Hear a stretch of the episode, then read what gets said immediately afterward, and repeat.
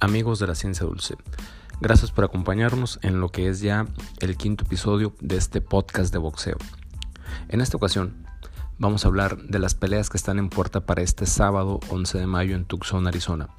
Primero eh, comentaremos sobre la pelea entre Miguel el Alacrán Berchelt y Francisco el Bandido Vargas, en una pelea de revancha, repetición del duelo de marzo de 2017, donde en Indio, California, Berchelt le arrebató el título de manera espectacular, sangriente, con una demolición gradual eh, bastante cruel a eh, este ex olímpico Vargas, que era el campeón reinante y que venía de empatar con Siri Salido y a su vez de haber protagonizado eh, una de las peleas del año en el otoño ya de 2015 contra el japonés Takashi Miuri.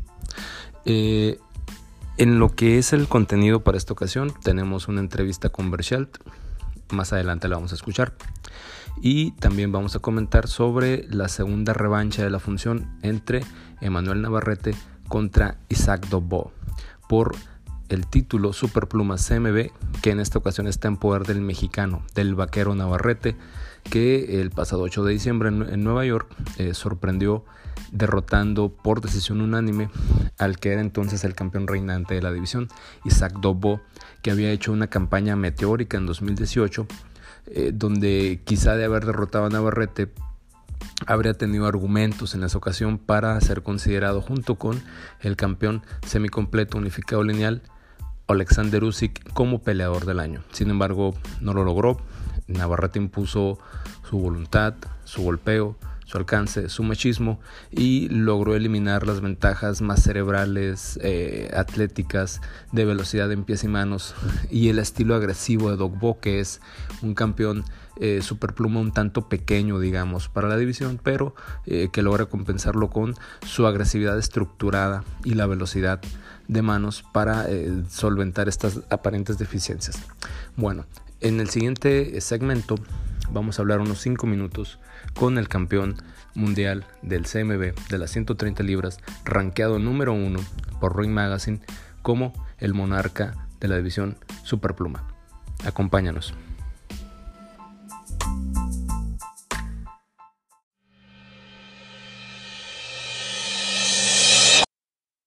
Del podcast La Ciencia Dulce para hablar con el campeón mundial del CMB de peso superpluma, Miguel Alacrán Berchel. Miguel, eh, hace un par de años peleaste contra una versión más joven y quizá más sana del bandido Vargas. El tiempo ha pasado, te has establecido como un campeón sólido en la división. Aparte de ser del CMB, el monarca reinante, eres el primer rankeado en esas clasificaciones. Dime, ¿qué ha cambiado de ese peleador hambriento que venció al bandido hace dos años al campeón defensor que vas a ser de aquí en una semana? Pues bueno, yo creo que la madurez boxística, ¿no? Cuando enfrenté a Bandido Vargas en enero del 2017, era un peleador eh, que yo me consideraba prospecto, pero que nunca había enfrentado a un peleador de la talla de Bandido Vargas, que era un campeón muy sólido, ¿no? Consolidado como de los mejores, tenía dos peleas del año, una ante Takashi Miura y otra ante Orlando el Siri salido. Y muchos me veían eh, perdedor, muchos no me daban la oportunidad de que yo podía ganarle a Bandido Vargas, porque la calidad de rivales que habíamos enfrentado era abismal, ¿no? pero sin duda alguna yo demostré que con, hambre, que con esfuerzo, con lucha se cumplen los sueños y pues bueno, salí inspirado y, y le arrebaté el título a Bandido Vargas esa noche. Y ahora como campeón defensor, eh, tú sabes lo bravo y la calidad que tiene Bandido Vargas. Eh, ¿Qué estrategia vas a implementar? Digo, no es que me digas el truco de cómo le vas a ganar, pero seguramente has hecho algún ajuste. Pues bueno, prácticamente el ajuste creo que no es, va a ser ninguno. Creo que va a enfrentar al mismo Miguel Berchel. Eh, solo que va a enfrentarlo con una mayor madurez boxística, como te comentaba. Eh, después de enfrentar a Takashi Miura, a Miki Román, a Maxwell Aguku y a Jonathan Barros, eh, pues ya me considero igual uno de los campeones más sólidos que tiene México. ya vi que sí puedo. ¿No? que ya no era lo que toda la gente pensaba de que eh, pues yo tengo una derrota por nocao y pensaban de que no tenía quijada, de que era de pura suerte que le había ganado a Bandido porque venía de dos peleas duras y que por las cejas. Pero yo demostré que no, que soy un peleador de lo mejor que tiene México ahorita y prácticamente siempre me veo como retador, a pesar de ser el campeón del mundo, siempre me veo como retador, siempre tengo esa misma hambre, eh, nunca he perdido el ojo de tigre, por ahí menciona Rocky, lo que tienes que tener siempre esa misma visión, vete como retador y, y no quiero perder lo que he ganado, lo que mucho trabajo, lo que mucha constancia, mucho esfuerzo me ha costado, eh, dejé mi lugar de Cancún, me fui a Mérida, dejé Mérida, me vine a Hermosillo y todas esas son cosas que la gente a veces no sabe, pero todo eso me impulsa siempre a seguir. Ok. Hablando de la madurez, cuando peleaste con Bandido Vargas la primera vez, fuiste un peleador muy atlético, muy agresivo, muy preciso para castigarlo. Después, cuando vino la defensa contra Takashi Miura, mostraste versatilidad también, porque mostraste que puedes boxear a distancia, en círculos, y contra un peleador que es incluso quizás está más frontal y zurdo que Bandido Vargas. Platícanos para la audiencia del podcast, ¿cómo se hacen esos ajustes de, de rival a rival y en el momento del ring? Pues bueno, eso también le pongo su granito de arena a Alfredo Caballero, ¿no? que es un gran entrenador. Eh, acaba de coronar a Gallito Estrada, también otro compañero del gimnasio. Tenemos dos campeones aquí en, en Caballeros Team. Y pues bueno, creo que es parte fundamental también tener una esquina ganadora, tener un gran equipo de trabajo. Y pues bueno, eh, también eh, creo que la inteligencia arriba del ring. Caballero es el DT, el que mueve el control, pero yo soy el jugador. Entonces creo que también tengo que sentir al peleador tengo que ver qué, qué, cualidades tiene, si es más boxeador que yo, si pega más duro que yo, si es más rápido que yo, si es más hábil que yo. Y yo creo que aquí es un juego mental arriba del box, ¿no? Aquí no es solo de tirar golpes a lo loco y combinaciones y tener fortaleza física. Aquí también es de saber qué pelea te conviene, ¿no? Contra Bandido tenía que ir a buscarlo porque él era el campeón y yo tenía que demostrar que tenía que ir al cinturón. Ante Takashi Miura yo era el campeón y sabía que él tenía que venir a buscar el cinturón. Y también cuando me pegó en el primer round sentí que la mano izquierda de Takashi era un bat. Sentí cada vez que me pegaba, sentía muy dura la pegada. Entonces yo dije, yo también pego duro, él también pega duro, pero yo soy mejor boxeador. Tengo mejores argumentos boxísticos y lo demostré y esa noche fui superior a Miura. Ok, por ejemplo, se habla mucho de el éxito eh, en la división va a estar vinculado ya sea o a unificar con otro campeón como Garbonta Davis o pelear con un prospecto muy comercial como Joseph Díaz Jr. o bien subir de división. En este momento y para dejar fijo tu legado, pero también para aspirar a mejores pagas, ¿qué podría ser mejor? ¿Una unificación o brincar directo a 100 libras y buscar un rival de mayor calidad? Ahorita mencionaste a Lomachenko. Pues bueno, me encantaría. Es un peleador que estaba en 130 que yo lo quería enfrentar. Yo fui campeón mundial interino de la OMB antes de ser del CMB. Y pues bueno, eh, se supone que se tenía que hacer la pelea eh, mandatoria por la OMB, pero ya siempre no se dio. El Consejo Mundial me dio la oportunidad, Bandido Vargas me dio la oportunidad. Y pues bueno, eh, quedé campeón mundial absoluto. Eh, Vasily Lomachenko es uno de los top 5 ahorita de libra por libra y creo que para ser el mejor tienes que ganarle a los mejores. Eh, me gustaría que la gente en un futuro ya retirado se hable de Miguel Berchel y bueno, yo creo que esa pelea ganándole a Vasily Lomachenko sin duda hacería un boom mundial y seguro me categorizaría y me, me, impulsaría mucho estar en los mejor top libra por libra, que es donde yo quiero estar, estar con los mejores. Ok. Bueno, este ha sido Miguel Berchet para el podcast La Ciencia Dulce. Campeón, te agradecemos mucho este espacio y te deseamos la mejor de las suertes. muchas gracias y un saludo a mis amigos del periódico Expreso. Hasta luego, gracias. Muy amable, mucha suerte Miguel. Gracias. Estamos contigo. gracias.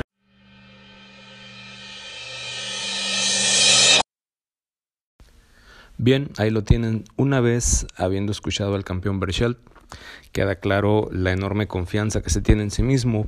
Eh, me llama la atención que mencione que no ha perdido el ojo de tigre de Rocky, es decir, el hambre eh, por defender lo que le pertenece, el orgullo del peleador y eh, la agresividad para proteger su condición como campeón mundial. Creo que esta pelea es interesante por lo siguiente. En términos de marketing es muy eh, atractivo presentar eh, a dos mexicanos con una clara vocación por la destrucción estructurada, em, que sin ser científicos dulces sí son bastante agresivos, pero aquí hay un detalle y se comentó brevemente en una pregunta con Berchelt. Es una versión degradada la que yo espero ver de Francisco Vargas. Eh, que quizá técnicamente sea incluso hasta un poco más pulido que Miguel Berchelt, pero eh, después de dos años de la eh, golpiza que recibió de manos de Berchelt y habiendo solo hecho dos peleas en los últimos 28 meses, quedan muchas dudas sobre la resistencia, eh, la condición, la plenitud de Vargas para seguir compitiendo en esta división a los 34 años de edad, luego de tres peleas consecutivas previas, donde fue golpeado severamente por eh, campeones o retadores con credenciales para aspirar a un título, como se comentó al principio, Takashi Miura en el otoño de 2015, en la misma función donde Canelo Álvarez derrotó a Miguel Cotto para reclamar el título lineal de peso medio. Después, en junio de 2016, en el mismo día donde murió, un perdón, un día después donde murió Mohamed Ali, donde empató con el sonorense Orlando Siri Salido después de 12 rounds, en lo que fue de manera eh, consensada la pelea del año. Y en enero siguiente, en 2017, el duelo donde finalmente fue derrotado y detenido en 11 rounds por Miguel Berchel en una pelea que empezó de menos a más. No creo ver ese tren de pelea en lo particular en esta ocasión. Eh, creo que Berchel va a imponerse de nuevo por nocaut técnico en 10 o 9 asaltos. Y eh, para Vargas eh, quizás sea una de las últimas oportunidades que tiene para probar que merece ser considerado como peleador de acción, como boxeador cotizado y al menos eh, defender o proteger la clase como ex campeón mundial y como eh, un peleador que quizá en, otra condición, eh, me refiero a otra alineación de retadores o campeones mundiales dentro de las 130 libras, pueda aspirar a un título de otro organismo o bien subir a la siguiente división y probar suerte. Es un tanto complicado para el bandido Vargas, eh, que es un peleador muy agresivo, hecho para la televisión, eh, pero que claramente yo veo una tendencia de degradación marcada que en el boxeo es eh, muy difícil revertir. En cuanto a Berchelt, creo que lo mejor para él está por venir. Si logra superar a Vargas y lo hace de manera contundente y clara, tendrá condiciones y argumentos para reclamar una pelea de unificación quizá contra Tevin Farmer, que la ha pedido a gritos recientemente en redes sociales, pero que en términos de mercado de televisión no sería lo más atractivo. Farmer no tiene poder, es zurdo, es eh, un tanto estilístico, no es frontal como le convendría a Berchelt y creo que sería una pelea en términos de espectáculo un tanto decepcionante para la gran masa de aficionados que sigue el boxeo. Para Berchelt lo que vendría sería negociar eh, eh, peleas más atractivas, al menos en televisión, contra rivales creíbles, al menos clasificados en el top 5 o top 10 del CMB o de Ring Magazine.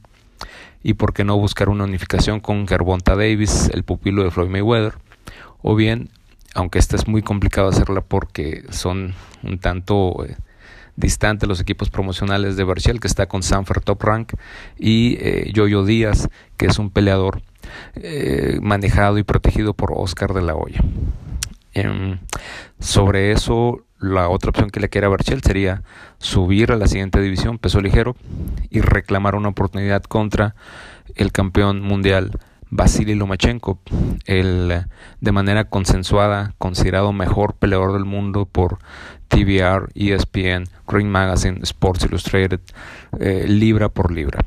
Es una pelea que sería eh, en términos estilísticos atractiva, en términos de marketing bastante rentable y en términos de generar la percepción o la expectación del público de que es un duelo hecho para la acción y la televisión, donde la condición de ambos hablaría por sí sola y si bien Berchel la quiere, es un tanto complicado por el camino que debe recorrer primero la condición de Lomachenko enfrentando a Luke Campbell en los próximos meses y después, probablemente, eventualmente, enfrentarse primero a Teófimo López en 2020 y quizá entonces después, si Berchel sube de categoría y hace una campaña en esta división, reclamar una oportunidad y la única oportunidad eh, sería aprovecharla en cuanto llegue eh, sin vacilar en negociar, tratando de alcanzar la mejor bolsa de su carrera, aprovechando muchas de las facilidades que se ven, que es un peleador de Sanford que hace negocios con Top Rank, que a su vez Top Rank tiene a Lomachenko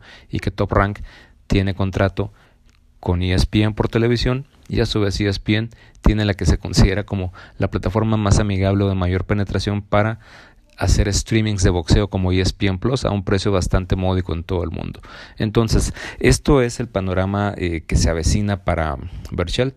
Es un campeón, es un campeón en plenitud y eh, se acerca a una época en su reinado, en su carrera, donde debe tomar las decisiones de mayor rentabilidad para su carrera, aprovechando lo que es quizá la mejor parte de su plenitud. Te dejo me despido, nos vemos la próxima semana en el sexto episodio, donde hablaremos de Oscar Valdés y del éxito de la plataforma Dazon. Gracias por escucharme. Hasta luego.